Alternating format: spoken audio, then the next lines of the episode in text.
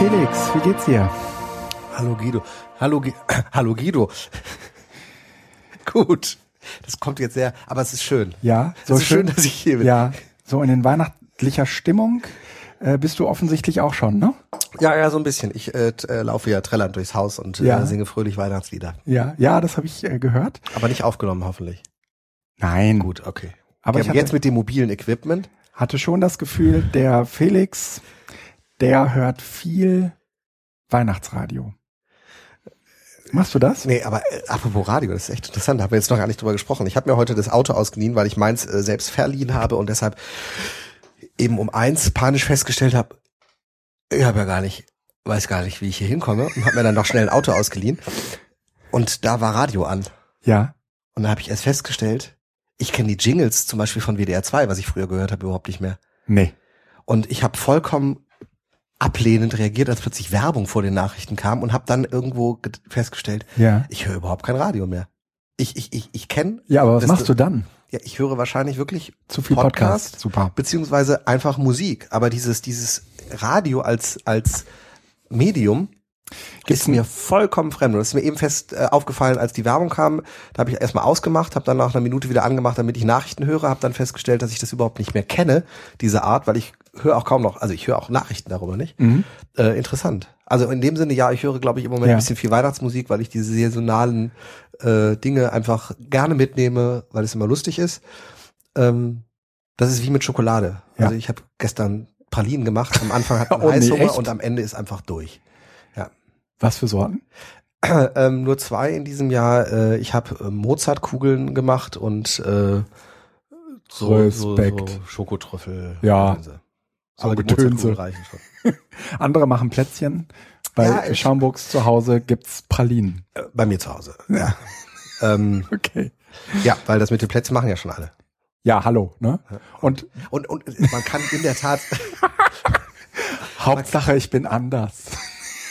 Nee, das, das Lustige ist, Plätzchen kann ja jeder. Ja, Also stimmt. auch, aber, äh, wobei, wenn ich Plätzchen machen würde, ich finde das ja cool. Meine Mutter hat einen alten Fleischwolf, Ja. wo sie so Aufsätze hat, um Ja. dieses Spritzgebäck zu machen. Das finde ich auch schon extrem cool. Das ist Ja. so, so dieser leichte Nerd-Touch, der da drin Ja. ist dann. Ne? Das ist, das ist schon geil. Ja, also ja. wenn ich dieses Ding hätte, würde ich glaube ich auch Spritzgebäck machen. Ja.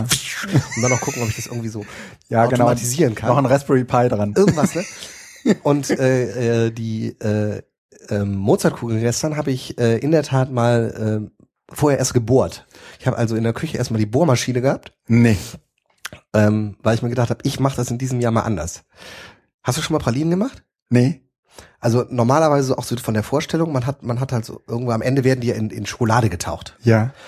Und dann hast du halt so ein Schokoladenbad und dann schmeißt du die Pralinen in der Regel da rein, fischst die raus und legst die auf irgendein Brett. Ja. Und was passiert, wenn Ja. du jetzt ein Brett hast oder Dann Folie tropft hast, und die dann tropft das runter und dann, wenn Ja. du es aber auf dem Gitter tust, dann Ja, trotzdem, aber du musst das ganze Ding- Gitter, bis du das sauber hast. Ja. Ja, Gitter ist nicht das Problem. Du kriegst, wenn diese, die, wenn du die Kugel auf dem Gitter tust, während die feuchte, äh, die, die, die nicht, Hast du das Gitter in Gitter der Kugel in der drin? Kugel drin. Mhm. Ja. also, verstehe. geht alles nicht. Ja.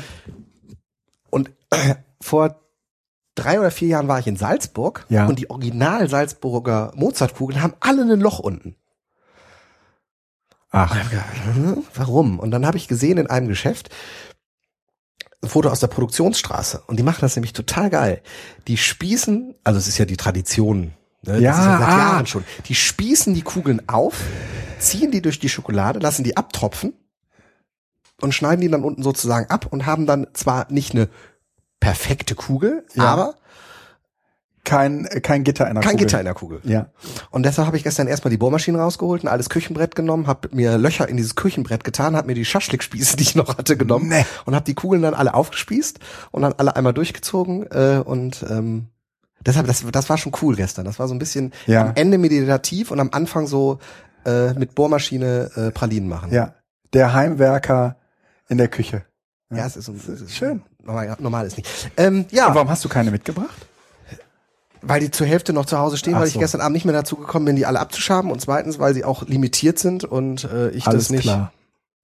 Ich habe eben schon die Frage gekriegt von Eva aus Ja. Düsseldorf, ob man die auch bestellen könnte. Eva, für den unwahrscheinlichen Fall, dass du zuhören solltest, äh, bisher habe ich das nicht geplant. Na, du musst vor allen Dingen äh, anfangen, diese Holzbretter zu verkaufen. Das ist, glaube ich, nicht so spannend. Holzbretter und Schaschlik ich. Gut, du wolltest eine Danksagung loswerden und ich habe gerade spontan noch eine, eine, zweite Kategorie eingeführt, aber bitte hau rein. Zweite Kategorie. Ja, ähm, Podcast-Empfehlungen würde ich ganz gerne gleich noch äh, mit reinnehmen, obwohl wir das bisher nicht vereinbart haben und Felix mich gerade mit so großen Augen anguckt. Ich bin da drauf gekommen, weil du gerade eben sagtest, hier, ich äh, höre gar kein Radio mehr, sondern wahrscheinlich irgendwie so viel Podcast. Mhm. Ich wollte nur wissen, was du gerade so hörst und ich wollte ganz gerne eine äh, Mörderempfehlung loswerden. Aber jetzt erstmal äh, zu unseren Danksagen. Ich bin ja so unglaublich flexibel, deshalb wirft mich das jetzt Hallo. überhaupt nicht aus der Bahn. Ich hab's mir gedacht. Ähm, nein, ich wollte, also die letzte Sendung ist, ähm, ich fand, ich, ich, es gibt ja solche und solche Sendungen. Ja. Und, und das war solche. Das solche, war solche definitiv eine. solche, ja. die äh, ja. mal äh, äh, ganz gut lief. Es gab viel Feedback aus verschiedenen Kanälen, was ich ja, wo ich mich ja immer drüber freue. Ja. Und ähm, vor allen Dingen die Kategorie oder das, was wir letztes Mal halt mal wieder aufleben haben lassen, so ein bisschen über Apps zu quatschen. Mhm. Ist ganz gut angekommen und mhm. ähm, ich fand es vor allen Dingen nett, äh, bei Evernote für Pfiffige unter medienfakten.de ist diese Idee mit dem Indexblatt, also mit dem PDFs annotieren mhm. und dann sich diese Übersicht der mhm. Annotationen am Anfang anzeigen lassen, äh, aufgegriffen und nochmal äh, sauber und schön dokumentiert worden. Ähm, am 8. Dezember PDF mit Indexblatt ist der Eintrag, mhm. steht auch in den Show Notes. Ähm, er bringt die Sache einfach nochmal für Tagungsunterlagen und sowas mhm. einfach äh, ins Spiel, so dass man einfach auf einen Blick direkt am Anfang hat, wo sind die Dinge, die ich interessant finde. Könnte man ja. auch für äh, Barcamps oder sonst was machen, wenn man am Anfang diese Liste hat, dass man einfach auf einen schnellen Blick die Sachen mhm. hat. Fand ich eine gute Sache äh, und überhaupt das Blog auch Evernote für Pfiffige, für jeden, der mit Evernote arbeitet. Da gibt's immer wieder gute und nette Ideen ja. von äh, Herbert Herdkamp, Herdramp, äh, der äh, da sehr nerdig auch unterwegs ist. Okay. Das wollte ich äh, nur am Anfang einmal gesagt haben. Natürlich ja. neben den ganzen anderen Dingen, die so äh, auch in den Kommentaren waren, aber da kommen wir auf das ein oder andere gleich noch zu sprechen. Mhm. Du hast jetzt ja hier so einen Drucker stehen und so, das ist ja alles genau. ein bisschen, bisschen abgefahren. Sieht aus wie eine Kaffeemaschine, sagen wir mal ganz ehrlich. Ja, aber ich habe keinen Kaffee gekriegt in einem ausgedruckten Becher. Ich nee. bin ein wenig enttäuscht. Ja. Also, falls ich heute ein bisschen grummelig wirken sollte. Ja, das liegt daran. Ich trinke aus einem normalen Becher. Ach so, genau. Jetzt jetzt hast du das Pod, iPad äh, Pod, Pod Podcast Empfehlung. Das ist gar kein iPad, das ist ein Nee, das Smart, ist ein iPhone. Das ist ein iPhone, ne? Ja. So oh. er spielt ja. auf die Größe an. Ähm, es Smartphones. Ist, es ist noch nicht mal ein Tablet, also ich habe nicht dieses iPhone 6 Plus, sondern ein ganz normales iPhone 6. Äh, nichtsdestotrotz ist es natürlich deutlich größer als seine kleine Krücke und äh, vor allen Dingen auch dünner. Mm, und deswegen kommt er natürlich irgendwie sofort um die Ecke mit, ach, das ist ein Tablet, ne? Es kommt ja eh auf die Technik an. Natürlich, es kommt, mm, es kommt eigentlich nur aufs Betriebssystem an. Da ich doch mal ganz ehrlich. Ne? Wenn man drauf guckt, sieht doch beides gleich aus. So, Podcasts, die wir empfehlen wollen. Kleine Runde. Ich habe da zwei äh, Dinge, die mir sehr am Herzen liegen. Und das, sagen wir mal so, das eine ist noch so ein bisschen aus der Zeit äh, von letztem Mal, da hatte ich ja schon von dem Potlove äh, Workshop erzählt. Da habe ich mich lange mit äh, Nela Heise über das äh, Frauen-Podcast, äh, über diese Frauen-Podcast-Tabelle mhm. unterhalten. Und da ist äh, ein interessantes Podcast rausgefallen, das ich seitdem abonniere. Und das auch den Wechsel zu unterschiedlichsten Podcatchern überlebt hat und immer noch da ist. Das heißt, ein Mops kam in die Küche. Es ist ein Gespräch, das ist ähm, ein Gespräch zwischen zwei Frauen, was schon relativ selten in, in der Podcast-Welt ist, wenn man mal ganz ehrlich ist. Und äh, ist bestimmt auch nicht ganz, also nicht zu finden ganz oben in den Charts der Podcast äh, und Podcatcher, aber äh, die beiden Damen ermöglichen Männern einen Einblick in die weibliche Sicht der Dinge. Also voll klischeemäßig, voll. Schon, finde ich schon. Aber ähm, ich höre das wahnsinnig gerne. Und irgendwie so von Podcaster zu Podcaster, die beiden machen sehr, sehr viel richtig, finde ich. Ich glaube, sie telefonieren immer nur miteinander, weil sie relativ weit voneinander entfernt wohnen.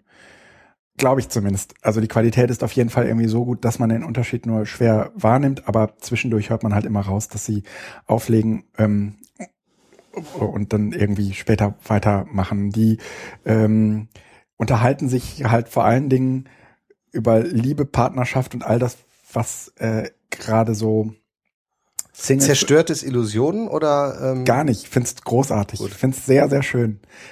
Und, und zwar auch jenseits aller Klischees. Ich, ähm, es ist aus meiner Sicht auf eine gewisse Art authentisch, ohne dass ich die beiden jetzt irgendwie kenne. Und ähm, äh, ähm, ich würde auch sagen, dass es genau, also es ist total gut funktioniert als Podcast. Weil man sich natürlich, also es gibt irgendwie, ähm, die beiden haben ein Bild von sich, wo man jeweils immer nur die Hälfte von dem anderen sieht und von der anderen sieht und auch nur relativ schwer vorstellen kann, wie die einzelne aussieht. Aber letztendlich spielt es auch überhaupt keine, also es spielt schon eine Rolle.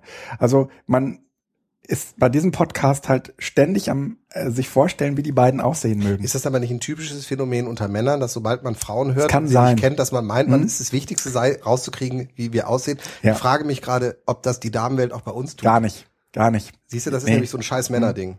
Ich, ich glaube schon, aber ich, ich würde mal sagen, für, für jeden äh, Mann, ähm, der jenseits aller Klischees ähm, irgendwie Einblick in die weibliche Sicht der Dinge haben will, für den lohnt sich dieses Podcast. Ich finde es wahnsinnig erfrischend. Die beiden lachen ziemlich viel.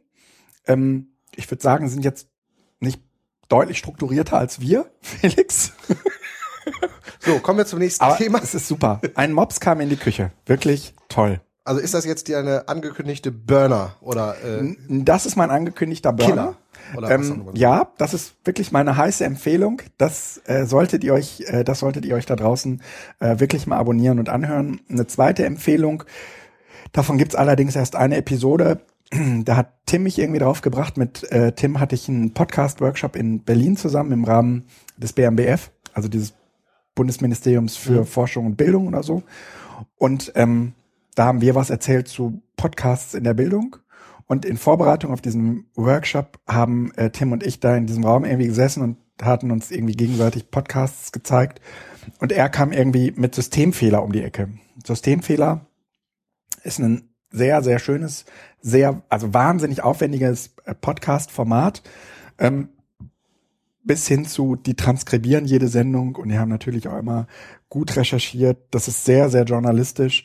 Also glaube ich jetzt auch irgendwie nix für Leute, die jetzt mal so ein bisschen irgendwie in dieses Podcasting einsteigen wollen. Die Leute oder derjenige, der das da macht, der macht das schon irgendwie auch mit so einem, im wahrsten Sinne des Wortes, mit so einem Sendungsbewusstsein. Ähm, und die, die Sendung ist deutlich ähm, deutlich aufwendiger als das, was man sonst so aus dem Radio selbst kennt. Ja, also und was mir sehr sehr gut gefällt an diesem Format ist äh, das Material hinter der Sendung. Also das, was man da alles irgendwie noch kriegt, großartig. Es gibt jetzt so eine erste Episode, die befasst sich mit dem Bug, die Motte, ja, ist es nochmal, ähm, die Relais-Motte.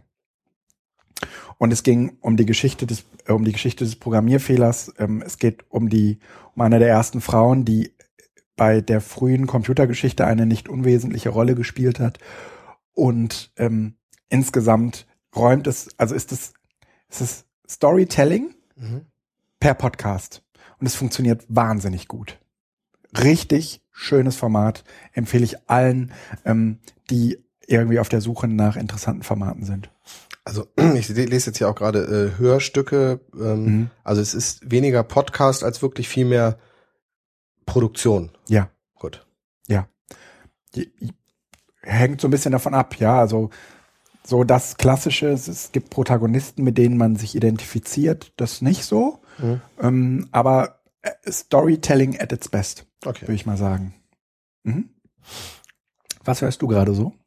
Äh, ich äh, bin froh, wenn ich das, was ich äh, eh immer schon in meiner Pipeline habe, äh, zum Hören komme, weil natürlich diese, diese Folgen aus der Metaebene immer einen, einen Umfang haben, aber ja. trotzdem spannend ja. sind. Ja. Ähm, ja.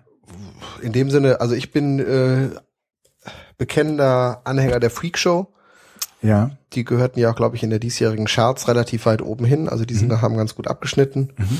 Und ähm, die äh, Vrind-Podcasts fallen mir zunehmend schwieriger, weil ich diese Differenzierung, die der Holger da macht, nicht mehr ganz folgen kann. Also Mhm. das äh, ist so, rutscht im Moment so ein bisschen nach hinten, weil mir das zu, Ja. zu viel ist. Diese Reiseberichte mag ich dann noch ganz gerne. Ähm, und ähm, ja,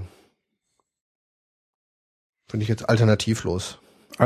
Al- Also wenn, wenn eine Folge alternativlos da ist, ist das in der Regel das, was ich Ja. präferiert höre. Ja, hast du die letzte gehört? Mit Äh, mit Lobo habe Lobo? ich ist habe ich nur angefangen, bin ich Boah, noch nicht dazu gekommen. so großartig. Aber das ist so, also alternativlos ist so gesetzt ja. und dann so kommt so ein bisschen so alternativlos oder äh, im NSFW Mhm. mag ich auch, aber so in der Reihenfolge alternativlos Ja. Freakshow NSFW. Ja. Da, also da kommen halt ein paar wirklich ausgezeichnete Köpfe zusammen, ja, gerade bei Alternativlos. Das ist Das schon ist- sehr beeindruckend. Genau. Ja. Aber ansonsten bin ich da äh, kein ähm, Ja. Hardcore ständig was Neues höre, sondern ich bin froh, wenn ich das, was ich habe, Ja. durchkriege. Okay. Medienpraxisabend. Beim letzten Mal angekündigt, Ja. aber noch in Planung und jetzt haben wir ihn hinter uns. Mhm. Und Ge genau. Also es ist eine wahnsinnige Materialschlacht. Ähm, Im Nachhinein würde ich sagen, ich habe viel, viel zu viel Material mitgenommen, als wir tatsächlich vor Ort brauchten. Ähm, das Internet war trotz der Installation des WLANs eine mittlere Katastrophe. Mm. Wir hatten irgendwie von vornherein schon den Plan B, der vorsah, dass das nicht so wichtig ist mit dem Internet. Aber nichtsdestotrotz wäre es natürlich schön gewesen. Also wir hatten in, in allen Räumen, in denen es die Möglichkeit gab, für die Eltern irgendwas auszuprobieren, hatten wir Access Points verteilt. Aber offensichtlich scheint das, was an der Schule überhaupt an, an Leitung anzukommen, viel zu wenig zu sein. Also das mit dem Internet war so eine mittlere Katastrophe. So und ähm, der Medienabend selbst war aus, also aus meiner Sicht äh, sehr, sehr, also sehr zufriedenstellend. Das hatte mehrere Gründe. Erstens glaube ich, so aus Sicht der Studierenden war das ganz gut, irgendwie auf Menschen zu treffen, mit denen sie irgendwie mal arbeiten mussten, also pädagogisch arbeiten mussten. Realität. Realität, ja. Und dann ist es halt irgendwie so, dass man sich da auch pädagogisch direkt so abarbeiten will. Im Sinne von, ähm, so, ich habe da mal was vorbereitet und dann ne, erstmal Referat und so. Und in diesem Medienpraxisabend war es ja, ging es ja explizit darum, ähm, neben so einer kurzen, ruhig auch inszenierten Einführung, ähm, die Leute oder die Eltern vor allen Dingen ans Machen zu kriegen. Und das habe ich mir ehrlich gesagt deutlich schwieriger vorgestellt. Und deswegen gab es auch schon jede Menge äh, Apparaturen, die das für die Eltern total motivierend wirken lassen soll, da mal was auszuprobieren. Weil da eben jetzt nicht so ein iPad einfach rumlag, sondern es war dann halt schon in so einem, ne, hier, na, in so einem, in so einem Ständer drin und alles. Und dann gab's eben auch so ein kleines Stop-Motion-Studio, das war halt irgendwie schon ver vernünftig umrissen und so weiter. Und es war erstaunlich, wie motiviert die äh, Eltern da auch mit umgegangen sind. Da sind ziemlich viele Ergebnisse entstanden. Und äh, darüber haben die Eltern sich eben aus einer ganz anderen Perspektive mit den, mit den digitalen Medien befasst. Ich würde mal sagen, die Eltern, die dem Ganzen eh distant oder auch kritisch gegenüberstanden, waren gar nicht da. Okay. Die haben wir gar nicht erreicht. Ähm, die Eltern, die von vornherein eigentlich, sagen wir mal, einen eher gewinnenden, auch technophilen Zugang hatten, die waren da. Ich würde jetzt mal sagen, die, die haben, zwang, haben zwangsläufig nicht das alles schon gekonnt oder gemacht, aber ähm, die waren dem halt auch schon sehr freundlich, ähm, standen dem Ganzen sehr freundlich gegenüber.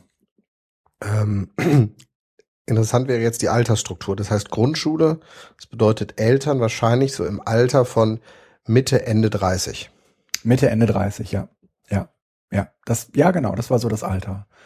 Und damit sind wir ja schon in einem Alter drin, die zumindest eigentlich alle ähm, im Studium schon digital gearbeitet haben. Ja, aber das würde ich jetzt so nicht bestätigen. Ja. Konnten. Ko genau. Also die, dieser Genau. Bruch liegt ja im Moment, Ja. glaube ich, eher bei Ende 40, Anfang 50, wo irgendwo so ein, Mhm. wo du, wo du konntest und nicht musstest, aber jetzt Ja. ist es schon so, also die sind, die sind, äh, die, die haben alle schon in ihrem Studium, also in einer, in einer relevanten Phase ihrer Sozialisation oder Ausbildung, Mhm. dass die digitalen Medien zumindest erfahren. ja, haben sie. Das, glaube ich, ist wichtig, um Ja. da so eine Grundoffenheit Mhm. vielleicht zu haben. Ja, Mhm. also ich würde nach Das bedeutet nicht kompetent, ne? Ja, nee, nee, ich würde sagen, nach Peter Kruse, ähm, die wissen, dass sie um das Internet nicht rumkommen, Ja. aber lieben tun sie das nicht. Das ist äh, was anderes. Es geht so, ja, Also es ist für sie eher so dieses äh, werkzeugartige Übel, aus dem man sich jetzt so schwer befreien kann. Also, Mhm. ne? So, und jetzt war es aber irgendwie so, die haben Hörspiele gemacht, die haben mit dem Makey rumgespielt, die haben mit, ähm, die haben dieses Stop-Motion äh, äh, gemacht. Wir hatten über Apple TV mh, ein äh, iPad, das wiederum mehrere iPads in Minecraft miteinander verbunden hat.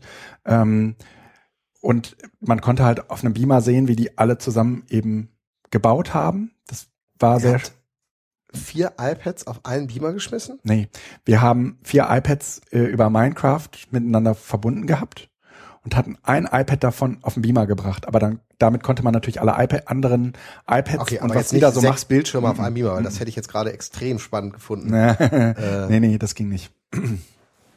Oder beziehungsweise das haben wir nicht ausprobiert, aber das, das war nicht das Ziel. Und äh, das, so konnten die Eltern schon irgendwie das selbst auch mal ausprobieren. Man merkte auch, wie schwer denen das fiel. Ähm, trotzdem ist den wenigsten ähm, diese Reflexion darüber gelungen, wenn es den Kindern so einfach, so, so leicht fällt, das zu tun, das als eine besondere Gabe ähm, auch mal herauszustellen. Das hätte man ja durchaus tun können. Also Dinge, normalerweise ist es ja so Dinge, die ich nicht besonders gut kann, wo ich aber sehe, wie einfach Kinder damit umgehen. Ähm, da würde man ja irgendwie für sich selbst sagen, boah, das ist ja irre, ne? wie, wie, wie leicht denen das fällt. Ähm, bei diesem Minecraft-Zeug war das aber irgendwie anders. Also sie wussten irgendwie alle, Minecraft ist immer noch b- besser als Half-Life und äh, andere Ego-Shooter. Ne? ja, ja, ich nehme extra Half-Life, weil ähm, das da auch das irgendwie. kennt doch keiner mehr. ja, aber Oder die Generation kennt es, aber die ja, Kinder kennen es nicht mehr. Aber ne, dieses dieses äh, Ego-Shooter-Ding, ja, und das ist so ein bisschen ist das ja auch diese Ich-Perspektive, ne? Eine Klassenlehrerin von meinem Sohn sagte, ähm, sie hatte eine befreundete Psychologin und die sagte, in dem Augenblick, wo man Spiele spielt, bei denen man sich selbst nicht mehr sieht, sondern immer nur sozusagen die Perspektive in, an seiner Stadt einnimmt und in diese Welten reinschaut, ähm, gelänge die ähm, Distanz von sich selbst nicht mehr. ja, also ich weiß nicht, wie viel da dran ist. Ich konnte jetzt auch nicht das Gegenteil beweisen, war auch gar nicht irgendwie Sinn und Zweck dieses Elternabends, aber Sinn und Zweck dieses Elternabends war schon, ähm, dass äh, tatsächlich irgendwie solche, sol solches Hörensagen überhaupt mal angebracht werden konnte. Und dass ich nicht der Einzige war, der, der sich dazu positionierte, sondern das war irgendwie von, das ist bei einem Vortrag halt sofort so, ne? Du hältst diesen Vortrag und dann frag, kommen am Ende irgendwie Fragen und die sind aber total fokussiert auf dich. Und ähm, in so einer Runde, wo man jetzt so miteinander irgendwie darum gespielt hat, kommen halt ganz viele andere, die von ihren Kindern und ihren Erfahrungen erzählen. Genauso war es gedacht und genau das hat auch total gut funktioniert. Und was noch total gut funktioniert hat, viele dieser Eltern sehe ich ja irgendwie ständig, entweder wenn ich meine Kinder zur Schule bringe und von der Schule abhole oder wenn ähm, irgendein Schulevent ist, irgendwie Weihnachtsfeiern, keine Ahnung, und man irgendwie da ist. Und es gab total viele Eltern, die nach diesem Elternabend gesagt haben, das war sehr inspirierend. Wir haben mit unseren eigenen Geräten zu Hause direkt am Wochenende danach nachgemacht. Und das war eigentlich so die grundlegende Motivation. Einmal Eltern äh, eine Idee zu geben, was man mit digitalen Medien und Kindern machen kann, weil es liegt nicht daran, dass diese Geräte angeschafft werden müssen, die sind ja in der Regel da, sondern dass man in der Regel nicht weiß, was man damit machen soll. Und ähm, dann äh, war das zweite, dass sie es irgendwie mit ihren Kindern zusammen gemacht haben. Ja, dass man jetzt nicht irgendwie auch den Kindern so zuguckt. Das ist also, weißt du, so diese Beobachterhaltung de, der Medienpädagogen und wir gucken mal, wie Kinder sich da irgendwie zurechtfinden, ähm, sondern maxim, auf maximaler Augenhöhe mit Kindern zusammen das zu, zu ergründen, wie es funktioniert. Und ich würde sagen, das hat zumindest bei denen, die was rückgemeldet haben, das waren irgendwie, es waren irgendwie 40 Eltern da, hm, davon haben vielleicht zehn sowas ähnliches zurückgemeldet. Und ich würde sagen, das war sehr, das hat sehr, sehr gut getan. Für die Studierenden, die dieses Medienprojekt gerade bei der Zwischenpräsentation äh, an der Uni vorgestellt haben, ist der Schuss komplett nach hinten losgegangen. Weil die, die Studierenden, die jetzt da saßen und sich das haben erklären lassen, sich fragten, sorry, aber was habt ihr denn jetzt an Medien produziert? Ihr habt wahrscheinlich Medien produzieren lassen, aber mhm. ihr selbst habt doch gar nichts pro produziert.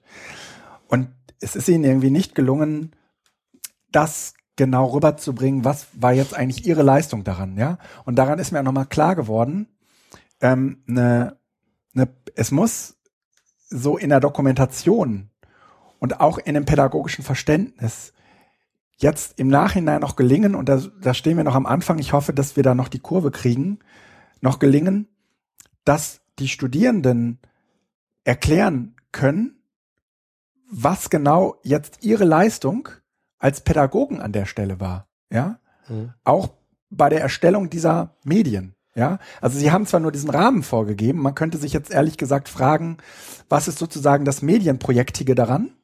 Das ist, voll, das ist vollkommen berechtigte Frage. Mhm.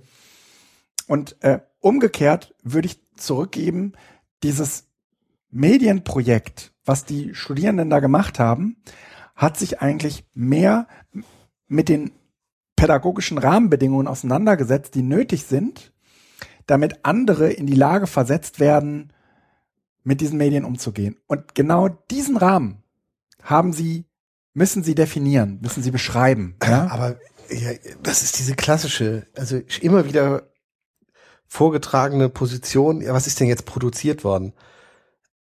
Äh, Pädagogik hat ja auch was mit Theorie zu tun, also mit einer ja. Metaebene. Ja. Und ähm, ja, also ich meine, als Medienpädagoge habe ich doch nicht die Aufgabe zu produzieren, sondern habe ich die Aufgabe, ja zu öffnen, zu, zu, zu sensibilisieren, ja. zu ermöglichen. Ja. Also ein Setting zu schaffen, ja. in dem andere auch produzieren können. Und äh, ich muss nicht zwangsweise äh, äh, Steven Spielberg sein, um andere dazu anzuleiten oder dazu zu bringen, eben auch ja. da aktiv zu werden. Ja. Ich, ich biete das Setting an. In dem Sinne ist die Frage immer, was ist denn produziert worden? So eine äh, ja. Ja, aber egal, das spielt ja auch keine Rolle. Also ich glaube Leider. aber, dass die Studierenden sich davon äh, auf keinen Fall irgendwie äh, frustrieren lassen sollten, weil mhm. äh, die Frage ist an sich verquer. Ja, ja. Beziehungsweise ich, zeigt eine gewisse. Ich würde, ich würde, ich würde es nochmal umgekehrt ähm, reflektieren. Mir ist es bisher nicht gelungen, ähm, den Studierenden die Reflexion dieser Metaebene zu ermöglichen die, die, die Studierenden haben das noch gar nicht okay, hin, hinbekommen. Vielleicht ja? kann man da ansetzen, indem man fragt, was ist denn ein Produkt? Ja.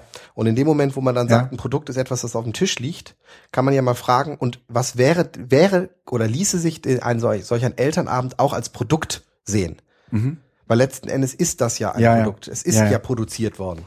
Ja, total viel. Ja. Aber okay, das ist jetzt eine, äh, äh, ne?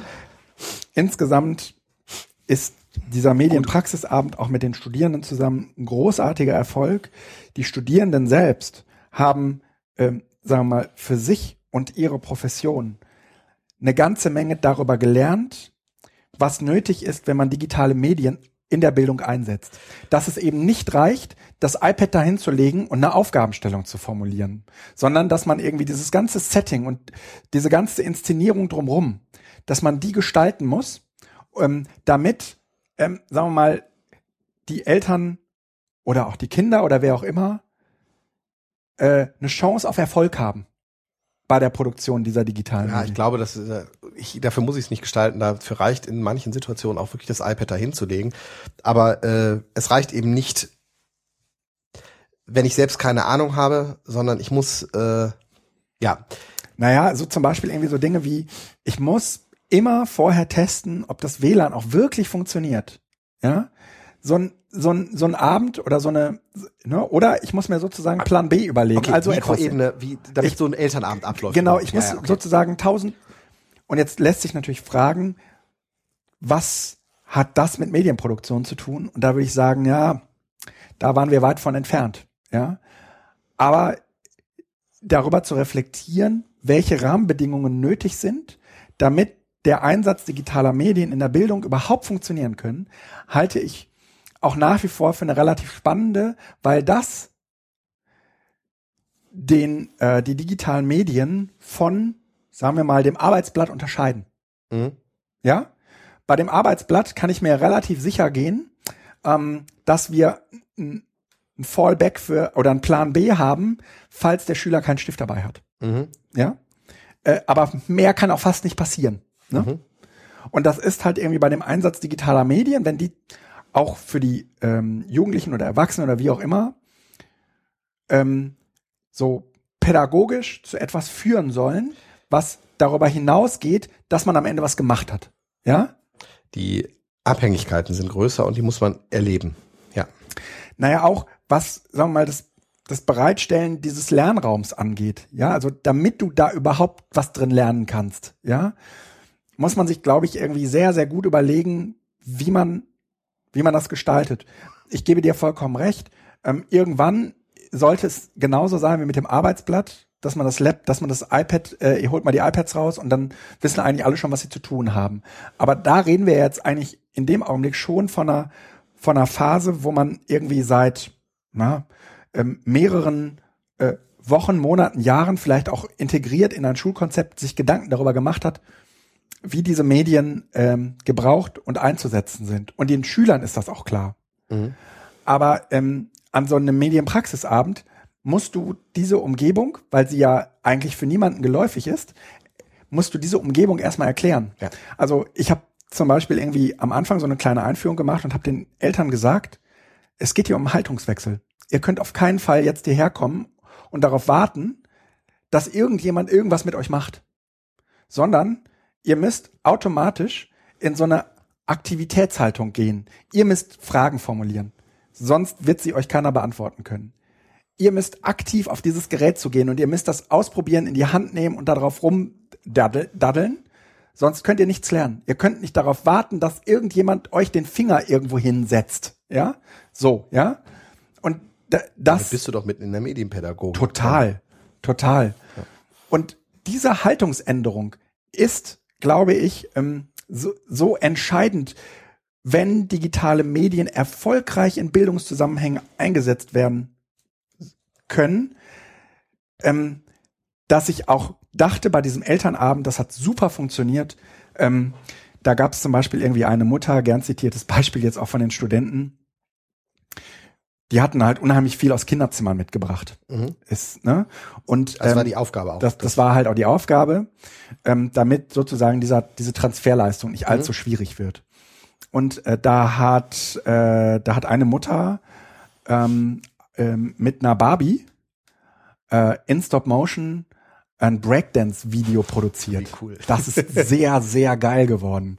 Und es zeigt einfach auch, wie einfach das geht, wenn man einmal so eine coole Leitidee hat und dann mhm. kann man da total viel, dann kannst du Playmobil-Männchen kannst du, mit denen kannst du Breakdancen, ja. Du kannst mit allen möglichen Figuren sowas ähm, machen, Choreografien entwickeln, sowas, ne. Ähm, das war sehr, sehr schön. Eine andere Gruppe, die haben so Hörspiele produziert, hatten auch irgendwie ohne Ende Geräusche und ähm, konnten sich entweder eine Geschichte selbst ausdenken oder aber eine fertige Geschichte äh, wählen. Und dieser Medienabend ging irgendwie bis 10 Uhr und eine die, diese Hörspielgruppe, die letzte, die waren, das war so ein abgeschlossenes Studio. Das heißt, die äh, haben dann auch irgendwie die Tür zugemacht, haben dann was produziert, haben die rausgelassen, die nächsten wieder reingelassen. Mhm. Und die letzte Gruppe, die war mindestens eine halbe Stunde da drin, äh, weil man äh, irgendwie auch merkte, okay, das hat jetzt irgendwie so eine, das ist so ein bisschen, man vergisst sich selbst, ja, Und ähm, das war, das ist den Eltern offensichtlich auch gelungen, sich so ein Stück mal selbst zu vergessen und total da rein zu vertiefen, Einzutauchen, ja, einzutauchen. Und äh, haben äh, dieses Hörspiel produziert. Und jetzt geht's halt irgendwie darum, in der äh, letzten entscheidenden Phase das zu dokumentieren. Ja. Und äh, das äh, wird dann wahrscheinlich auch letztendlich irgendwie das sein, was Das wir als Medienprojekt Produkt. verkaufen äh, können. Ne? Also ich fänd's schön, weil es äh, sicherlich großen Bedarf an den verschiedenen Schulen gibt, genau in dieser Richtung irgendwas zu machen. Ja, glaube also ich auch. das äh, Sage ich ich mal für mich und meine Schule, aber das ist insgesamt, glaube Ja. ich, ein, ein Bedarf da. Ja, ja. Ja, das wäre halt sehr schön. Und, ähm, Also dokumentiert das mal schön. Und zwar Wir- gar nicht mal im Sinne Ja. von äh, wahnsinnig viel Reflexion. Also das ist auch schön. ja, So, wie habe ich das jetzt erlebt? ja, Aber vor allen Dingen, welche Stationen, wie waren die aufgebaut, was braucht man dafür? Ja, Kalkulationen und, und was ist, runter. was haben die Eltern mit diesen Vorgaben dann gemacht und was würde ich beim nächsten Mal anders machen? Ja, Ja, das wäre schön, so als Handlungsweise. das, das machen wir. Das ähm, hoffe ich, ähm, liefern die Studenten noch im Laufe. Also eigentlich sollte das aber jetzt mh, noch in diesem Jahr passieren, aber ähm, Ja. die meisten sind jetzt schon in Urlaub. Ja, Student müsste man sein. ähm, ich, ich wollte ein wenig über die DIFSI-Studie reden. Ähm, die ist Wer schon, hat bisher was davon gehört? Es meldet sich keiner. naja, das, ähm, das, das kommt schon noch. Also ähm, diese DIFSE-Studie äh, ist im, ich glaube, März oder ja, im März ist sie erschienen, 2014. Äh, ich, eigentlich sollten wir jetzt hier über die Gym-Studie reden. Und eigentlich mache ich auch einmal im Jahr irgendwie so, gucke ich mir diese Gym-Studie an und fasse irgendwie Sachen dazu zusammen. Und ich habe aber di- dieses Jahr aus totaler Ermüdung, weil diese weil weil diese Gym-Studie halt ja auch als Langzeitstudie angelegt ist und Mhm. letztendlich auch gar nichts dafür kann, aber eben äh, ja jetzt keine neuen zu keinen neuen Erkenntnissen gekommen ist. Es ist relativ erwartbar gewesen, äh, dass die Smartphone-Nutzung noch weiter zunimmt und dass man noch weniger ähm, Kompatibilitäten zu den äh, Fragen von früher hatte und so weiter. Das ist so ein bisschen ja auch irgendwie das Problem an der Gym-Studie, dass sie zwar irgendwie so eine Langfriststudie ist, aber gleichzeitig irgendwie das Medienverhalten sich so äh, disruptiv ändert, dass man das heute halt nicht mehr mit Fernsehen vergleichen kann. Ja, oder Aber mit, es wird mit, mit Radio. Fernsehen auch vergleichen, Genau. es die Items von Ge damals waren. genau, genau. Ja. Und das ist halt schwierig. So, und deswegen äh, Gym-Studie gut und schön. Das ist auch ganz gut, wenn man diese Zahlen hat, die will ich gar nicht abwerten, aber seit März äh, geht mir diese DIFSI-Studie im Kopf rum. Und diese DIFSI-Studie, das sage ich direkt jetzt vorneweg, ähm, ist von der Deutschen Post äh, finanziert. Mhm. Mm, Und vor diesem Hintergrund kann man das sich sicherlich auch angucken.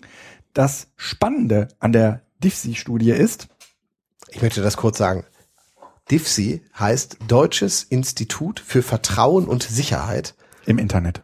Im Internet. Wer hat sich denn diesen Namen ausgedacht? Entschuldigung. Das sind ja so richtige plakative Sachen. Vertrauen und Sicherheit. Das ist Chancen und Deutsche Risiken. Post AG. Ja, ja, ich finde es super. Vertrauen Ja. und Sicherheit im Internet. Äh, als Lösung kommt unten raus, dass man eigentlich Zertifikate verwenden muss von der Deutschen Post, die natürlich total sicher sind, ne? Nee, nee, eben nicht. Nee, nee. Nee, das ist auch gar nicht ihr Fokus.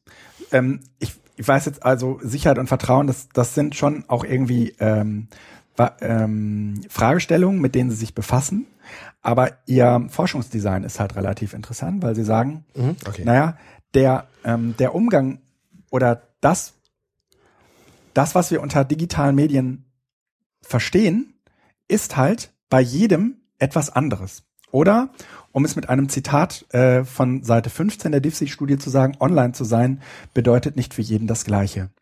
Und äh, das ist ein Zitat von einem Jugendlichen äh, mit denen sie übrigens relativ viel arbeiten. Das ist, äh, finde ich, relativ gut. Also sie haben äh, letztendlich auch so eine quantitative Forschung gemacht. Ähm, ihr Forschungsdesign beruht darauf, dass sie am Ende so Milieus, Ist das diese Studie? Ja, genau. Daten, Ware und Währung? ja, ähm, dass sie am Ende irgendwie solche Milieus ausmachen für Jugendliche und sagen, also, naja, es gibt halt irgendwie unterschiedliche Gruppen von Jugendlichen, die zwar alle Internet sagen, aber alle unter Internet etwas anderes verstehen. Ja. Und ähm, das kommt so ein bisschen zu, das geht so ein bisschen zurück auf ähm, Untersuchungen, die Peter Kruse 2009 auf der Republika schon mal vorstellte. Ähm, und Ist das schon wieder so lange? das ist so lange her, ja. Und äh, die Digital Residents und die Digital Visitors voneinander unterschied. Und bis dato gebrauchte man eigentlich, eigentlich leider bis heute sehr gerne den Begriff des Digital Natives. Und wir wissen alle, dass der irgendwie nur mittelgut hilft. Die Hoffnung hat sich zerschlagen inzwischen. Ge genau, weil ähm, eben nicht das Alter eine Rolle spielt bei, ähm, sagen wir mal, dem Umgang oder und dem, was wir unter dem Internet verstehen, ähm, sondern dass es vielmehr sozusagen die mitgebrachten kulturellen Werte sind und ne, gesellschaftlichen Werte sind, die mir mitgegeben sind, die eine Rolle bei der Bewertung des Internets spielen. Und äh, diese DIFSI-Studie fußt äh, aus meiner Sicht eben genau auf äh, dieser Erkenntnis, dass das halt irgendwie für jeden was anderes bedeutet und nimmt deswegen halt auch eine Unterscheidung von Jugendlichen vor und sagt, es gibt solche und solche und solche und nochmal solche. Und ähm, insgesamt sind es sieben verschiedene Gruppen, ähm, mit denen ich mich jetzt gar nicht so näher beschäftigen wollte, weil ich genau weiß, dass Milieustudien an sich auch immer so der Weg ins Glatteis sind, weil es natürlich irgendwie, es werden natürlich so Typen ge gebaut und sowas, ja, und Stereotypen. Und letztendlich muss man sagen, naja, wenn man sich jetzt den ein- einzelnen Jugendlichen anschaut, dann wird er nicht einen, einem bestimmten Stereotypus entsprechen, sondern es wird immer auch so eine Gemengelage von verschiedenen ähm, dieser Stereotypen äh, sein. Äh, deswegen habe ich mich auf diesen Teil der Studie gar nicht so sehr äh, fokussiert, ähm, aber habe mich äh, so ein bisschen mal befasst mit so einer ganzen Reihe an Aussagen von Jugendlichen, die in dieser Studie als Zitate zu finden sind. Eines dieser äh, Zitate lautet zum Beispiel, ähm, da ging es da ging es um die Frage, ähm, welche, wen fragst du, wenn du ein Problem mit dem Internet hast? Ja, also wenn du so, ne? So, und dann sag, sagte zum Beispiel ein Jugendlicher zwischen, ein, ein, eine weibliche Jugendliche zwischen 18 und 24. Es gab so verschiedene Kohorten. Also äh, gegenüber dieser Gym-Studie gucken sich halt nicht nur diese Jugendlichen zwischen, ich glaube, 13 und 19 an, sondern die ähm, Kinder, ich glaube, es geht ab, ab 10 Uhr in dieser DIFSI-Studie, äh, 10 Jahren in dieser DIFSI-Studie los, bis 24, das sind die jungen Erwachsenen. Und äh, unterscheidet zwischen ähm, ich glaube, Kinder, Jugendliche, junge Erwachsene. In diesen drei Kohorten werten sie es halt immer aus. Mm. Und in dieser äh, letzten Alterskohorte, 18 bis 24, das sind die jungen Erwachsenen, sagte eine Jugendliche, meine Eltern nutzen das Internet wenig und können mir da wirklich nichts bei, nicht, äh, können mir da nicht wirklich etwas beibringen. Sie haben mir nur versucht beizubringen, dass ich aufpassen sollte. ähm, und dieses Zitat, ähm, das habe ich deswegen jetzt rausgesucht. Erstens, weil es total gut zu diesem Elternabend passt, weil es im Nachhinein, sagen wir mal so, ein bisschen die Bestätigung für diesen Elternabend war. Ähm, gleichzeitig muss man sagen, dass dieses Zitat von diesem Jugendlichen ähm, schon ein, ein, sagen wir mal, eine Beschreibung der eigenen Eltern ist ähm, die sagen wir mal sehr geblendet sind von der medialen Berichterstattung über digitale Medien.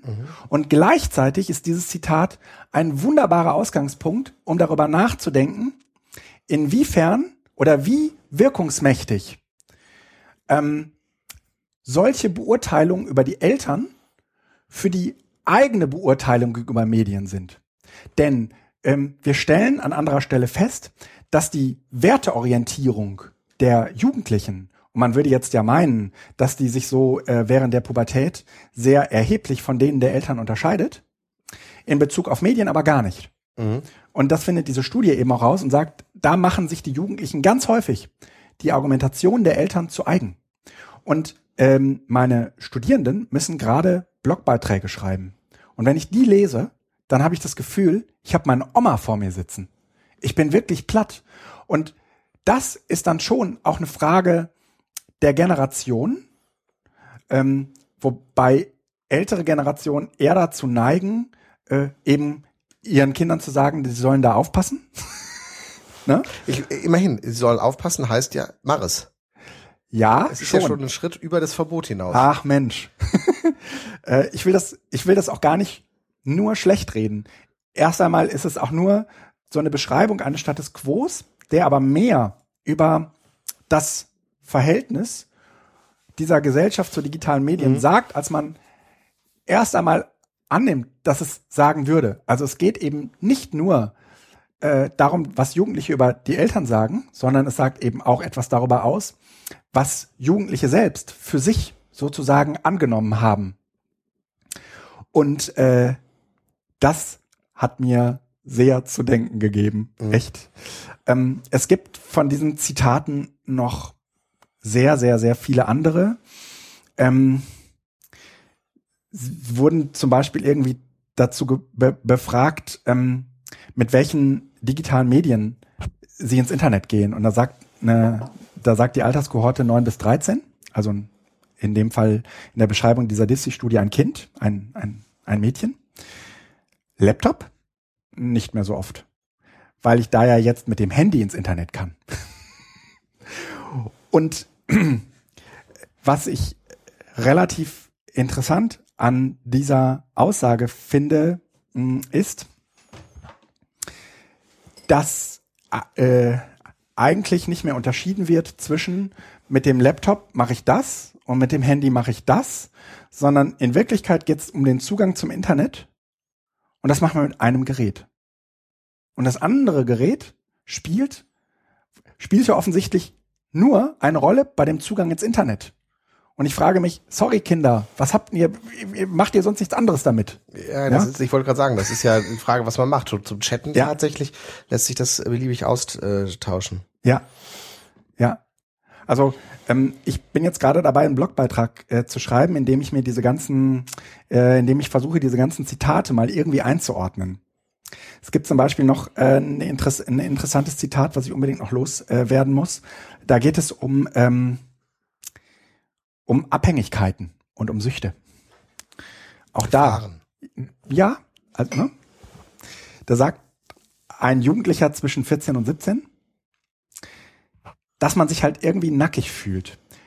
Hört sich doof an, aber irgendetwas fehlt einem die, ganze Zeit, wo man was machen kann und dann bei Facebook reingehen kann. Also es ist schon irgendwie komisch, ohne Handy irgendwo hinzugehen. Und sie, sie tun geradezu so, als sei das, sagen wir mal, für sie selbst als Menschen Problem. Ein anderer bringt es nochmal viel, viel stärker äh, auf den Punkt und sagt, wir alle sind jetzt fast jeden Tag bei Facebook drinnen. Und das ist ja schon eigentlich die Sucht, dass wir jeden Tag bei Facebook reingucken müssen. Das macht gleich süchtig. Hast du dich bei Clash of Clans eigentlich abgemeldet? Nein. Okay, aber ich Nee. verstehe jetzt nicht, was da die die die, die, die Naja. Sucht, der, also gerade beim ersten, Also- beim zweiten, der thematisiert ja Sucht, aber dass wir ohne Handys nicht aus dem Haus gehen. Also ich meine, frag mal die Oma und die Opa, ob sie äh, die Tageszeitung abbestellen sollten. Äh, Genau, das ist das Reden ins gleiche Horn und eigentlich bestätigen sie ihre Eltern. Ja, also sie sagen, ja, klar haben meine Eltern recht und irgendwie weiß ich das auch, ja?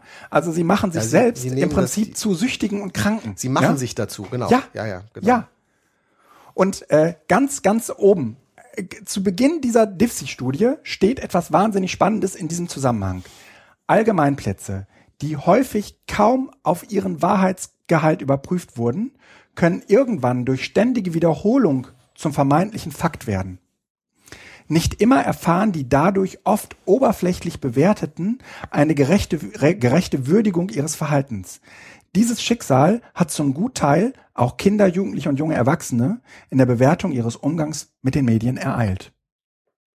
Und das, was du gerade eben über, was ich gerade eben äh, zitiert habe über die Sucht, die die Jugendlichen Mhm. sich selbst attestieren, Mhm.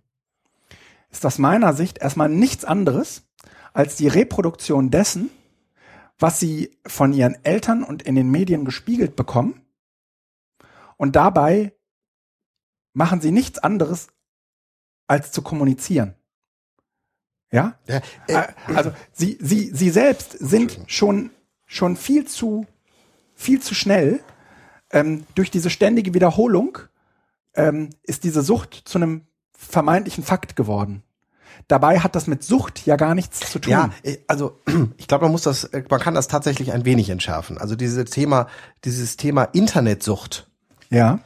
ähm, würde ich jetzt nach so einem subjektiven, äh, nach einer subjektiven Einschätzung rückläufig empfinden. Also das war vor, vor zwei, drei Jahren noch viel, viel stärker. Äh, das Problem heute ist vor allen Dingen Social Media und die Privatsphäre. Wissen die Kinder, was sie da alles machen? Also das ist sowas, was ich schon immer auch durchzog, also im Sinne von äh, Bewerbungsgespräch, wenn ja die Fotos rauskommen oder sowas. Das kommt aber gerade hoch. Also ist mein Eindruck. Die Suchtgeschichte nicht mehr so stark. Liegt aber auch daran, dass ich das Gefühl habe, dass dieses ganze 3D-Shooter und Gedönse, womit ja immer diese Sucht direkt eigentlich in Verbindung gebracht worden ist, nicht mehr so stark ist. Und dass die, also nicht mehr so dominant ist als hauptsächlicher Einsatz für Computer zu Hause. Stattdessen wird halt dieser ganze Kommunikationsaspekt größer. Und da findet eben jetzt Ne, eine Vereinnahmung. spannende, ja, ja, ähm, ein ne, ne, ne spannender Übergangsprozess statt, weil die Kinder sind diejenigen, die diese Kommunikationskanäle in der Regel als erstes durchstoßen und die Eltern laufen aber sofort hinterher. Wir haben also in vielen Klassen inzwischen Facebook-Gruppen der Eltern. WhatsApp-Gruppen der Eltern. Das heißt, die Eltern nutzen das auch. Und jetzt wird, wird natürlich, fängt was Spannendes an. Das heißt, die Eltern können das Medium selbst nicht mehr verteufeln, sondern und in dem würde ich das auch einsortieren. Also diese, diese sich auf sich selbst geschriebene Suchtproblematik ist natürlich noch so eine generationale Geschichte. Als ich damals so alt war wie du, konnte ich das noch nicht und du kannst es ja nicht auf Seite legen, sagt die Mutter, während sie das Smartphone in der Hand hält. Aber sie ist ja erwachsen, sie kann es, das Kind nicht. Und deshalb ist das also, glaube ich, jetzt im Moment so ein, so ein Übergangs, um sich das Gesicht zu wahren. Eigentlich wird aber deutlich, dass man, dass alle das eigentlich ganz normal nutzen können. Und ähm, ich glaube, dass das mit der Sucht äh, nicht mehr äh, die große Rolle spielt, weil es eben einfach alle nutzen und keiner mehr da ist, der sagen kann, ihr seid ja süchtig. Okay. Weil ich hab's ja nicht, ich muss es ja nicht haben. Ja. Ihr bist, seid ja darauf angewiesen. Es ist halt, es wird normal. Und das ist auf diesem Weg sind diese Zitate dann einzuschätzen eben als Prozess. Ich meine, vor, wir haben vor fünf Jahren hätten wir hier gesessen und äh, hätten uns über die Leute aufgeregt, die sagen, das Internet geht nicht mehr, er geht, geht schon wieder weg. Das ist nur eine Sau, die durchs Dorf getrieben wird. Und das ist sozusagen jetzt der erste Schritt, dass man feststellt, okay, es geht nicht weg, aber ihr seid süchtig. Und dann stellt man irgendwann fest, Nee, Entschuldigung. In dem Fall ist das keine Zuschreibung von einem Manfred Spitzer, sondern es passiert umgekehrt. die Die Kinder das Süchtigen selbst sagen, sie seien süchtig. Ja, weil sie damit, äh, nee, die Süchtigen selbst sagen nicht, sie seien süchtig. Ja, hallo. Es gibt Kinder, die sagen, sie seien süchtig, aber das heißt nicht, dass sie süchtig sind. Ja, das ist ja genau das, was ich sagen will. Aber Was sie eigentlich damit sagen ist, äh, ich habe ein Kommunikationsverhalten in dieser Welt, was die anderen noch nicht ganz verstehen, beziehungsweise was sanktioniert wird, aber eigentlich habe ich kein Problem damit. Das sind natürlich ähnliche Aus äh, Argumentationen, die auch der äh, Heroinkranke hat. Ich habe ein Kompensationsverhalten für meine Probleme, das, äh, den, das kann der Rest der Welt nicht verstehen. Aber ähm, wir reden hier nicht, also wir, lass uns bitte eine ne, ne, ne WhatsApp ja. oder ein Facebook nicht mit, mit Drogen vergleichen. Ja.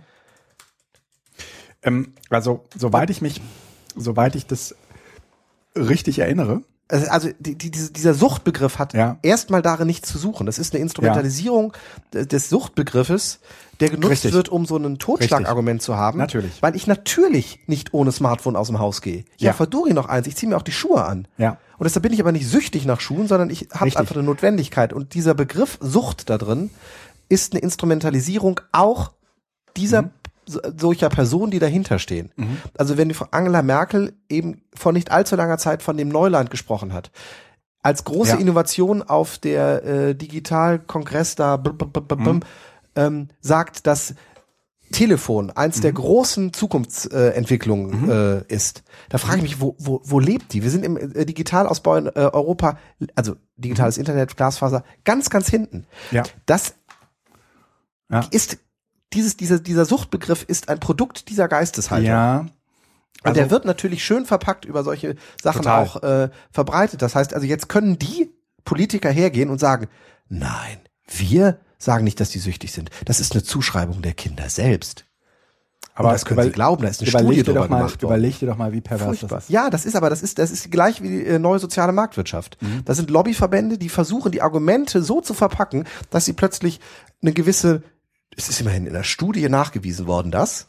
Ja. Und letzten Endes sagen sie nichts anderes, als dass die Kinder eigentlich abhängig sind, beziehungsweise dass wir das eigentlich alles viel zu äh, hoch hängen. Abhängig heißt ja auch, dass sie einen Übernutzen haben, dass sie also, dass man etwas mehr nutzt, als es eigentlich genau, das ist richtig ist. Und das, das ist psychologische ähm, oder oder auch physiologische Veränderungen nach sich zieht. Ja, ja, natürlich tut es das. Mein Gehirn hat sich auch verändert und mhm. ich habe äh, sicherlich anders. Also als ich im Abi war, hatte mhm. ich ein äh, Hornhaut an meinem Mittelfinger durch das ganze Schreiben. Ja. Das habe ich im Studium noch ein bisschen gehabt. Ganz am Ende tat mir der Finger weh, weil ich eigentlich im Studium nur digital geschrieben habe, mhm. am Ende aber doch wieder den Stift mhm. nutzen sollte. Wenn ich jetzt zwei Seiten mit dem Füller schreiben soll, bin ich am äh, bin ich tut mir der Finger weh. Kenn ich. Ja, aber das natürlich gibt es da Veränderungen. Ja. Aber deshalb bin ich doch jetzt nicht süchtig nach einer Tastatur, sondern es ist einfach das bessere Werkzeug. Mhm. Und wenn ich mit meiner Faust einen Nagel reinhauen soll, ja. dann tut mir die danach ja. auch weh, ja. weil der Hammer einfach besser ist. Ja. Naja, also diese DIFSI-Studie und die damit verbundenen äh, Zitate der, der Jugendlichen, äh, die haben es echt in sich. Die haben es echt in sich. Äh, und da bin ich jetzt gerade dabei, das irgendwie mal äh, für mich zu analysieren. Und das halte ich im Moment auch für deutlich spannender äh, als ähm, irgendwie medienpädagogische Fragestellungen von der Gym-Studie abzuleiten. Ähm, also da, das, was diese, was diese DIFSI-Studie äh, sichtbar macht, ähm, sind aus meiner Sicht aber auch tatsächlich äh, beobachtbare gesellschaftliche äh, Phänomene. Also die Studierenden, die diese Blogbeiträge gerade schreiben, das ist Hannebüchen. Ja, das ist echt Hanebüchen. Da kommt eine Studierende und behauptet frech weg, ähm, die Kinder lesen weniger als früher. Und ich sage mir, sorry, aber das, es gibt keine Studie, die das be beweist. Ich bin mir ganz sicher, dass es eine Studie äh, des, der deutschen, äh, des deutschen Buchhandelsverbandes oder sonst was. Absolut gibt es eine ja. Studie. Ja. Natürlich gibt es eine Studie. So, und ähm, dieses ähm, äh, eine, eine Wahrheit, so eine, oder eine, eine scheinbare Wahrheit so oft zu wiederholen, bis man sie für einen Fakt hält. Ja, ähm, das äh, und das diese Studie damit aufräumen will. Äh, das finde ich ziemlich interessant, dass sie es irgendwie vorneweg schreiben. Und dann findet man aber Zug um Zug Zitate, wo man jetzt, also diese Studie selbst, kommt zu ganz anderen Ergebnissen. Ja, also das, das, da fühle ich mich eher so erinnert an GMK und so, ja, also ähm, da sind oder ähm, also an die an die vielen wirklich großartigen ähm, medienpädagogischen Zusammenschlüsse, ja, keine Bildung oder Medien und sowas mhm. alles, ja, ähm, die also zu solchen, ähm, aber Du findest, und das wird von der Studie letztendlich auch gar nicht so aufgearbeitet, sondern eher so als, als Kommentar zu, ähm, wie gehen Jugendliche mit Facebook um, ja, wird es ähm, halt irgendwie dazugestellt, aber den Zusammenhang, in den man das eben auch bringen kann, ähm, der äh, lässt aus meiner Sicht auch nochmal gesellschaftlich, also der lässt auf jeden Fall den Schluss zu, dass wir es hier nicht damit zu tun haben, dass ähm, so Einzelne einen bestimmten Umgang haben, sondern dass es offensichtlich eine gesellschaftskulturelle Fragestellung ist, ähm, jenseits des Einzelnen, wie so ganz groß, im ganz Großen, ja, der Blick auf die digitale Welt ist. Und der ist hier in Deutschland, und die, die, dieser Blick ist hier in Deutschland immer dann besonders besorgniserregend, wenn jemand vorneweg sagt, aber wir dürfen nicht nur die Gefahren sehen. Mhm. immer dann, ja. Da weißt du, Jetzt geht's vor allen Dingen um die da, Gefahr. Das ist genauso wie, ich habe ja nichts gegen Ausländer, aber. Ja? Mhm. Das ist genauso wie im Internet dürfen wir nicht nur die Gefahren sehen, aber. ähm, ja? Wir sind vollkommen hinterher. Und Korea zum Beispiel, irgendwie vor zwei, drei ähm, ähm, Republikas, war mal irgendwie so ein Typ, der hat über Computerspiele-Gilden ähm, in Südkorea. Also ja, diese E-Sport. Diese E-Sport-Sachen. Und in Südkorea haben die Leute offensichtlich kulturell ja. einen ganz anderen Bezug zu digitalen Medien. Ja. ja? Und das hat dann letztendlich auch, also da, da, da ist es natürlich vollkommen klar, dass in dem Augenblick, wo es um deine Kinder geht, um das Aller, Allerwichtigste, nämlich Bildung und so weiter, ja, dass da die digitalen Medien auch einen ganz anderen Stellenwert haben. Und da können wir noch so viel rudern, ja? Da können noch so viele Leute sagen, hier mehr Geld in die Bildung, mehr Geld für OER, mehr Geld für was weiß ich auch immer solange gesamtkulturell ähm, es, es nicht uneingeschränkt positiv bewertet wird. Ja. So lang, ne? Eigentlich würde man umgekehrt erwarten, dass in Südkorea, ja, da wird man wahrscheinlich eher die Leute antreffen, die sagen, ja gut, aber das, das Internet hat nicht nur Vorteile. Ähm, ja, ja. Ähm, die, äh, also soweit wir hinterherhängen, so muss man natürlich trotzdem sagen, dass es interessant ist, dass die äh, Argumentationen oder die, die, die Fronten ähm, feiner werden. Also man diskutiert jetzt schon über Sachverhalte. Es geht also nicht mehr um das ganze digitale Lesen ist schlecht, sondern das Ja. Kind, die Kinder lesen nicht mehr so viel. Jetzt haben wir aber zu, zumindest schon mal nicht mehr diese, diese Pauschalgeschichte. Ja, drin. das stimmt. Also das ist ein viel zu kleiner Schritt, aber es ist wenigstens ein kleiner. Und Nee. das andere ist, Äh, ja. warum sollte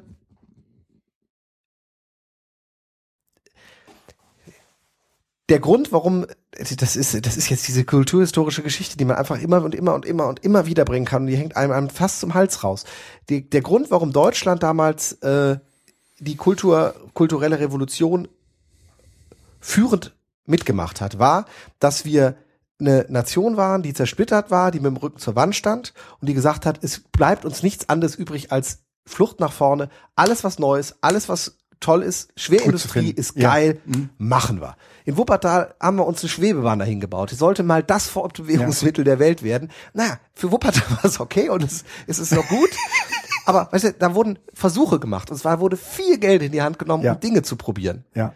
äh, die, die, die ähm, Renaissance, die, die, die Umbrüche Mhm. um, um den Buchdruck und alles, was danach kam, äh, war Deutschland sehr groß. Wir haben, äh, wir haben äh, dann im Laufe der Zeit äh, große Dichter und Denker hervorgebracht. Woran lag das? Mhm. Weil wir ein, ein, ein Land waren, was so zersplittert war, Mhm. dass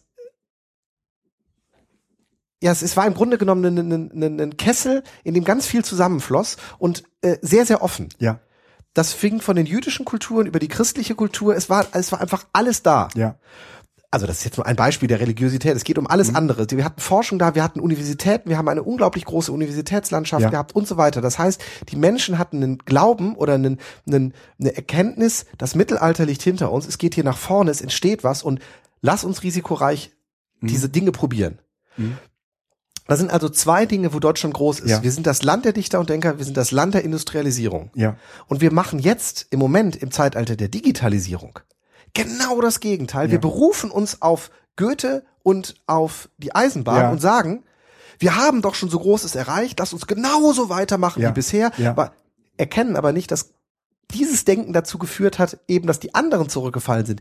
Eigentlich waren es wir immer, und ich rede jetzt so ein bisschen in diesen Volksglauben, äh, darum geht's nicht. Es geht einfach, Menschen, die sagen, wir probieren mal, sind die Ja. Menschen, die was verändern. Ja. Und es ist nicht umsonst im Moment, dass im Silicon Valley zwar Milliarden, ich, letztens habe ich ein schönes Interview, ich habe leider jetzt die Quelle nicht mehr, von einem Investor gesehen, der sagt, 90 Prozent meiner Investitionen sind vorbei. Ich glaube, der, der äh, Bezos von Amazon hat das auch gesagt. Milliardengräber ist doch überhaupt kein Problem. Natürlich schmeiße ich Milliarden aus dem Fenster für irgendwelche Sachen. Aber wenn die Milliarde mal fruchtet, dann bringt die mir so viel Milliarden ein, Mhm. dass ich die Milliarden, die ich aus dem Fenster geworfen habe, leicht amortisieren. Ja, Ich hab, bin das Risiko eingegangen. In den meisten Fällen scheitert es, ja. aber wenn es zündet, dann richtig. Und dieser, dieser Gedanke, der liegt uns fern. Ja. Ich meine, warum? Wir hatten, haben, hatten das best ausgebaute Telefonnetz in Europa, Mhm. weil wir gewusst haben, das ist Infrastruktur. Mhm. Darauf haben wir uns dann ausgeruht. Klar, jetzt kann man sagen, wir haben das mit der äh, Privatisierung der Telekom war nicht so ganz günstig. Ist egal. Das sind alles nur vorgeschobene Gründe. Die Frage ist, wo ist dieser, diese Mentalität, Ja. die dafür sorgt, dass wir in, in Schweden oder in Österreich äh, Gigabit Ethernet, äh, Gigabit Glasfaserleitungen in die Häuser kriegen. Mhm. Und in Deutschland das teilweise auch gemacht wird, aber es wird dann auf 50 Mbit äh, reduziert, weil das ja sonst die Konkurrenz kaputt Ja. Das ist, das ist Ja. Ja, da ist was dran. alle Straßen Da auf, überall Glasfaser Ja. rein und dann mal gucken, was Ja. passiert. Ja, wir hatten das, glaube ich, schon mal in einem BZT. Da ging Ja, es ähm, irgendwie um Ich die. ja schon wieder viel zu viel. Nee, ja, da ging es irgendwie um die, um das Wahlverhalten der Deutschen. Und dass die alle die CDU wählen, weil es, weil sie so viel Sicherheit äh, wollen, ja. Und in dem Zusammenhang äh, haben wir uns äh, auch schon mal über Nudging unterhalten, also das Steuern von Menschen, ja. Ah, stimmt. Naja, ja. das, das, das äh, irgendwie BZT 17 oder, oder 18 war das. Ähm, ich glaube, das war eine der Folgen, die man sehr schlecht verstand, aber wo wir, äh, sagen wir mal, unserer Zeit, unserer Zeit wie immer weit voraus waren. So, also so viel zur Lipsy-Studie. Ähm, ich ich werde äh, irgendwie den Blogbeitrag in den nächsten äh, Jahren veröffentlichen. Ähm, auch äh, hier äh, im BZT pluggen wir ja schon mal das ein oder andere, ähm, was uns über kurz oder lang dann äh, auch in der Zukunft passieren wird. Dotcom-Blog ist zehn Jahre. Krass war. Ich bin mit Netzpolitik zusammen zehn Jahre alt geworden. Mein erster Blogbeitrag ist von, ich glaube, April 2010, äh, 2004. Vier. Mm, Also es relativ, äh, gibt es schon relativ lange und ich muss es jetzt halt irgendwie mal gebacken kriegen. Ähm, über Dotcom, Ich habe neun. ja, über äh, Dotcom-Blog ähm, über diese zehn Jahre zu schreiben. Ich wollte mir jetzt ehrlich gesagt die letzten Tage im Jahr dafür aufheben, um das zu tun. Ich hoffe, ähm, das gelingt mir auch. Aber ich äh, freue mich äh, natürlich sehr, dass ich immer noch die Möglichkeit habe, mich in diesen Kontexten zu be be bewegen. Ja, mein erster Eintrag ist vom 16.06.2004. Ähm, Das ist schon. das ist krass, ne? Mhm. Ja, Early Adopter halt. Ja, aber Bloggen ist eh noch so eine Sache. Da müssen wir auch mal ein Thema drüber machen. Müssen wir, ja. Ist Bloggen tot? Nö, für mich nicht. Nee, für mich eigentlich auch nicht, aber Nee. ich komme nicht mehr zu. Aber das ist was anderes. Ja, machen wir später. So, das wollte ich nur mal kurz irgendwie so zwischendurch sagen. Ich werde dazu aber noch was schreiben. Wir haben aber äh, in Anbetracht der Zeit sollten wir jetzt irgendwie gucken. Ähm, Ja, du, also schöne würde- Apps. Also wir sollten auf, auf keinen Fall auf diese äh, letzte wirklich schöne Kategorie verzichten und lieber alles andere dann dran geben. Gut. Dann machen wir äh, so ist okay. Ja. Ähm, ja, schöne Apps. Also, äh, ich ähm, anschließend an das vom letzten Mal, ich hatte ja schon so ein bisschen die Workflows rund um Evernote äh, gezeigt. Ja. Ähm, es gibt wunderbare Scanner. Ja. Ähm, und zwar äh, vor allen Dingen die von Fuji, die ScanSnap äh, 500X, glaube ich, heißt der. Ähm, WLAN-Scanner für den Schreibtisch, äh, super. Ja. Aber man hat nicht immer 450 Euro zur Verfügung, um sich einen perfekten Scanner zu holen, sondern manchmal reicht auch ein günstiger. Ja. Und ähm, da wollte ich, äh, von Canon gibt es einen schönen, äh, der ist aber, glaube ich, noch relativ neu, den habe ich nicht getestet. Und von ähm, Brother habe ich einen, äh, den DS700D, das ist ein Duplex-Drucker, äh, was ich sehr angenehm finde, weil der halt im einen Durchgang beide Seiten direkt macht. Mhm. Und den gibt es äh, relativ günstig. Ich weiß gar nicht, wie viel ich damals dafür bezahlt habe. Irgendwie knapp über 100 Euro. Mhm. Ähm, läuft auch mit einem kleinen Hack unter äh, Yosemite und Mavericks Mhm. und ähm, wird über USB angeschlossen, braucht keine extra Power, kann man sich also auch in die Tasche schmeißen. Schön. Steht bei mir auf dem Tisch, scannt halt sauber ein. So, Wie? das was heißt sauber? Komme ich nämlich jetzt zu. Die Alternative zu solchem digitalen äh, Einscannen ist ja, dass man äh, die Scan-Apps einfach auf dem iPhone benutzt Mhm. Und dann fotografiert. und damit fotografiert. Mhm. Äh, aber dadurch hast du immer leichte Knicks drin. Mhm. Ähm, ich habe jetzt eine neue App, die vor ein paar Tagen äh, auf iPhone-Blog äh, vorgestellt worden ist, äh, Scanbot, getestet. Mhm. Äh, ist sehr, sehr cool, weil, also sie, ich habe erstens das Gefühl, sie ist schneller, sie erkennt, erkennt die Ränder deutlich besser und sie hat ähm, für einen relativ günstigen Preis ein OCR mit drin. Das heißt, die Okay. Dinger werden zum Server geschickt, OCR und zurückgemacht, was ich super praktisch finde. Aber macht Evernote das nicht von sich aus? Jein. Ähm, Komme ich gleich zu. Ähm, Scanbot ist also super cool. Und als Pro-Tipp, wenn man halt diese Knicke in den Briefen vor allen Dingen raushaben möchte, ich habe eigentlich fast immer eine äh, Klarsichtfolie dabei, wo ich die einzuscannenden Dokumente einfach reinlege und sozusagen durch die Klarsichtfolie Ah. äh, fotografiere. Und das fängt dann nicht an, also irgendwie rumzuscheinen oder Nein, nein, du musst äh, eine entspiegelte. Also es gibt äh, da, die sind nicht ganz billig, aber die sind äh, dafür super praktisch, weil ich dann einfach das Du sauber habe. Nerd. Geil, also eine entspiegelte Klarsichtfolie, da tue ich Genau, klare äh, Sicht, also klar ist wichtig, ähm, sonst ähm, wird das so ein bisschen matschig. So, der OCR ist ganz praktisch, weil ich nämlich eigentlich in Evernote keine Dokumente abgelegt haben möchte, die nicht OCR sind. mhm. Ja. Evernote macht zwar so einen so einen so einen, so einen etwa-Filter darüber, aber wenn ich das exportiere, ist das OCR darüber auch weg. Das heißt also, diese, dieses, was die damit machen, das ist kein richtiges OCR, sondern die analysieren die Dokumente Mhm. und können dann die finden. ja. Und ich kann das auch exportieren und hab das dann irgendwie mit dabei, aber das ist nicht kein sauberes, richtiges OCR. OCR heißt, der legt dir kein. Bild ab, sondern der macht ein PDF draus. Oder was? Ähm, Scanbot, das, Ja. ja, ja, genau. Das will ich eher als PDF haben. Also Okay. in Ever, nach Evernote möchte ich alles als PDF, nicht als JPEG haben, weil ich es nämlich dann auch exportieren kann, annotieren kann, Mhm. Ja, ja, kann da ja. drin Ja, ja. rumfummeln. Ja. Und ähm, Scanbot macht das jetzt. Ich habe den Workflow so eingestellt, dass er mir das benennt. Das, äh, das äh, PDF, was nach Evernote automatisch hochgeladen wird, ist immer benannt nach Jahr, Monat, Datum. Das ist die Sortierung, die ich auch eh immer in Evernote habe. Mhm. Und ähm, kommt in die Inbox rein, also dass ich sie dann verteilen kann. Mhm. Ähm, und wenn ich das auf dem Rechner einscanne, Ja. habe ich einen Workflow mir mal gemacht, den nutze ich allerdings im Moment nicht, weil er äh, dann doch nicht ganz so flexibel war, wie ich dachte. In dem Moment, wo ich einscanne und das in den Ordner XY kommt, Mhm. erkennt einen Workflow, eine, also eine Ordneraktion in macOS X, Mhm. das ist ein PDF, Ja. schickt das automatisch an äh, PDF, wie heißt mein PDF-Programm, OCR-Programm, ähm, OCR-Kit Ja. und das schickt es automatisch dann in Evernote. Das heißt, in dem Moment, wo ich was einscanne, Ja. wird das mit dem OCR versehen und dann nach Evernote geschickt. Ah, sehr schön. Und das Ganze eben über Ordneraktionen und danach wird das PDF dann weggeschmissen, so dass es eigentlich, dass ich nichts machen muss. In dem Moment, wo Okay. ich es einscanne, ist es dann auch in Evernote Ja. mit OCR. Was machst du mit den, was machst du mit den eingescannten, mit dem eingescannten Papier? Zwei Möglichkeiten. Alles, was Rechnungen sind, Ja. Was ich also für die Steuererklärung im Zweifel nochmal brauche, Ja. kommt zu Hause einfach in den Ordner rein, wird dann in der Jahressteuererklärung zumindest nochmal kurz gesichtet, aber ansonsten eigentlich nur digital verarbeitet. Mhm. Und alle Dokumente, die schulisch sind, also im Sinne von einem Elternbrief oder Mhm. irgendwas, wird vernichtet, weil ich hab's digital. Okay. Also ich, äh, mein Schreibtisch habe ich wirklich dabei. Hier sind alle Dokumente Krass. drin. Ich habe nichts, was er, auf meinen er, er hob gerade seinen MacBook Air hoch. ja, oder ich kann auch das iPhone oder Ja, irgendwas ja, hochheben. ja. Ich habe ähm, einen digitalen Schreibtisch in dem Sinne, dass ich alles, was ich in irgendeiner Art und Weise prozessiere, also alles, was irgendwo nochmal Mhm. genutzt wird, eingescannt wird. Wenn mir eine Kollegin eine Notiz hinlegt, das und das und das gilt nächste Woche, schätze ich kurz ab, ist das jetzt wirklich nur eine Info, weg. Ansonsten wird's eingescannt, Eingescannt. abgelegt, sodass Krass. ich das einfach habe. Ja. Also Ja. das im Grunde genommen, wie hefte ich es ab oder Ja. schmeiße ich es weg? Und alles, Ja. was ich abheften würde, scanne ich ein und schmeiße es weg. Ja, im Grunde ich, genommen. ich ähm, will noch eine App vorstellen, die heißt Hello und ist im Prinzip nichts anderes als die Verarbeitung ähm, von Visitenkarten in Evernote. Und ähm, ich habe halt irgendwie jede Menge Visitenkarten, die ich jetzt irgendwie, zumindest die, wo ich noch irgendwie mich an Leute Da hatten wir letztes kann. Mal drüber gesprochen, ne? Genau.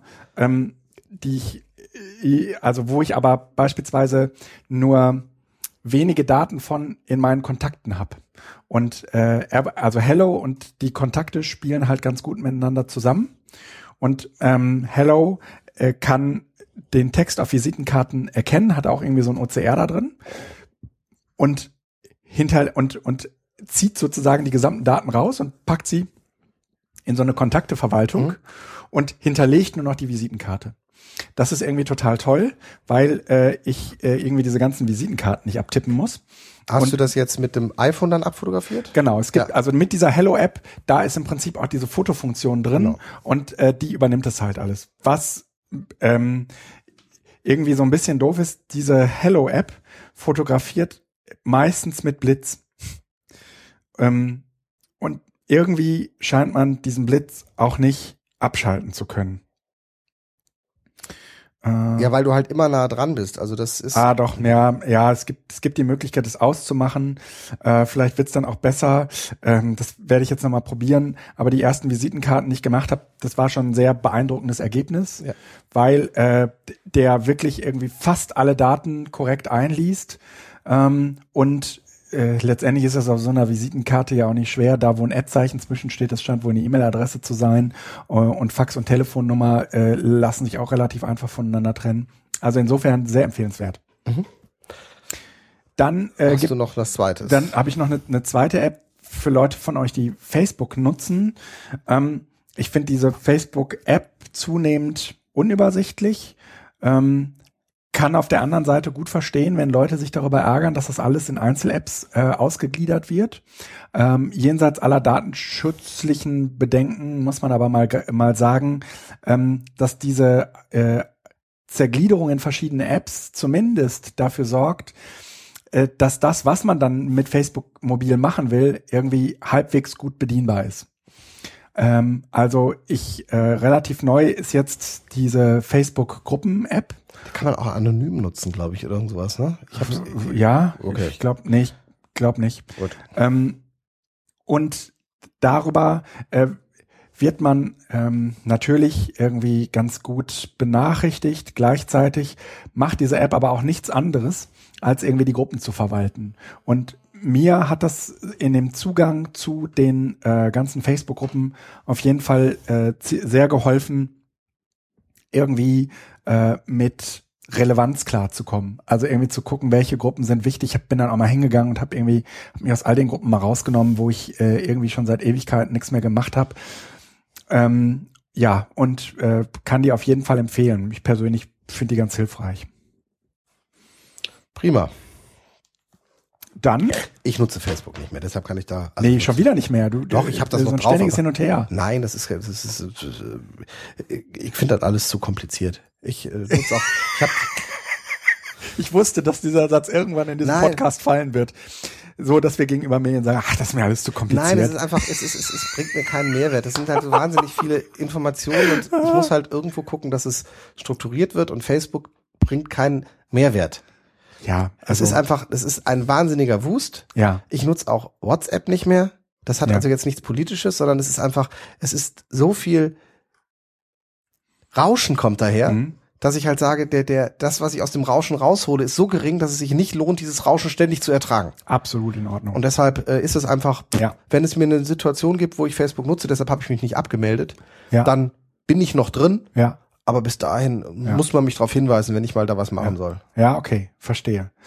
Ähm, ja, dann würde ich sagen, war's das für heute. Äh, sowohl Felix als auch ich Haben noch ein wichtiges sind, Date. sind noch ein, sind noch äh, für Hashtag ein wichtiges PB21. Date, ja, für ein wichtiges Date geladen. Genau heute Abend.